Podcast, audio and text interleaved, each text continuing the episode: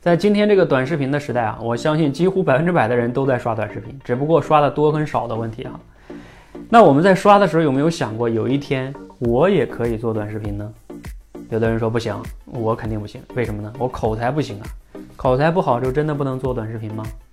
其实可以的啊。我们今天分享呢，有一个学员就讲了自己做自媒体的经历，甚至我们社群中有好多学员哈都在做自媒体。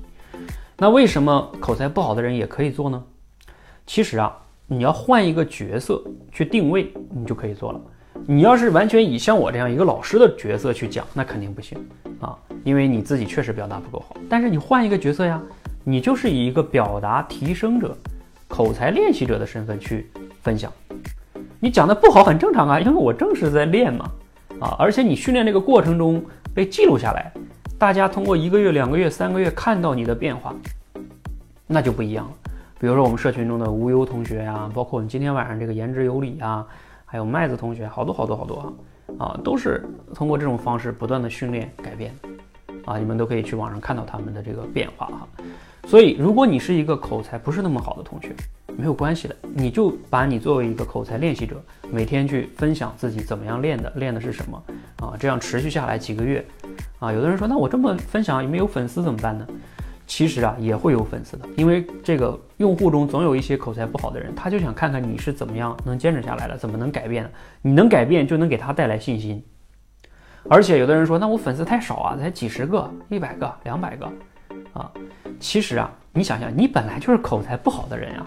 你不用跟那些市面那些大 V 比啊，就像一个小学生没有必要跟大学生去比谁谁有力气吧，是不是？没有必要比，你跟他就不是一个层级的。所以你如果能有几百个，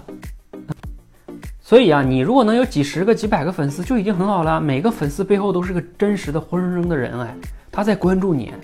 你就能影响他呀。你是第一次用口才去影响别人，这是很有意义的一件事情。就是我们口才界倡倡导的叫练口才、用口才、教口才。你要去达到用口才，不能老是练口才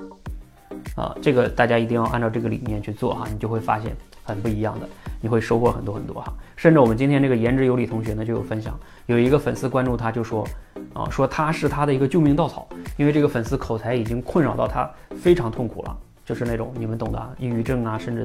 都有这种自杀的倾向都可能有啊，那他他就特别想要改变，但是一直不知道怎么改变，他看见你就是看到一种希望，看到一种光，想一想是不是就更有意义了啊？当你去能帮助别人的时候，你也会练口才更有动力。好，希望呢口才不好的同学啊，也可以练起来，行动起来，尤其是做自媒体去分享，你会发现最终啊，你会一举多得啊，不仅自己的口才好了，粉丝涨了，甚至哈还有可能能赚到钱哦。啊，当然这要看你持续的行动哈。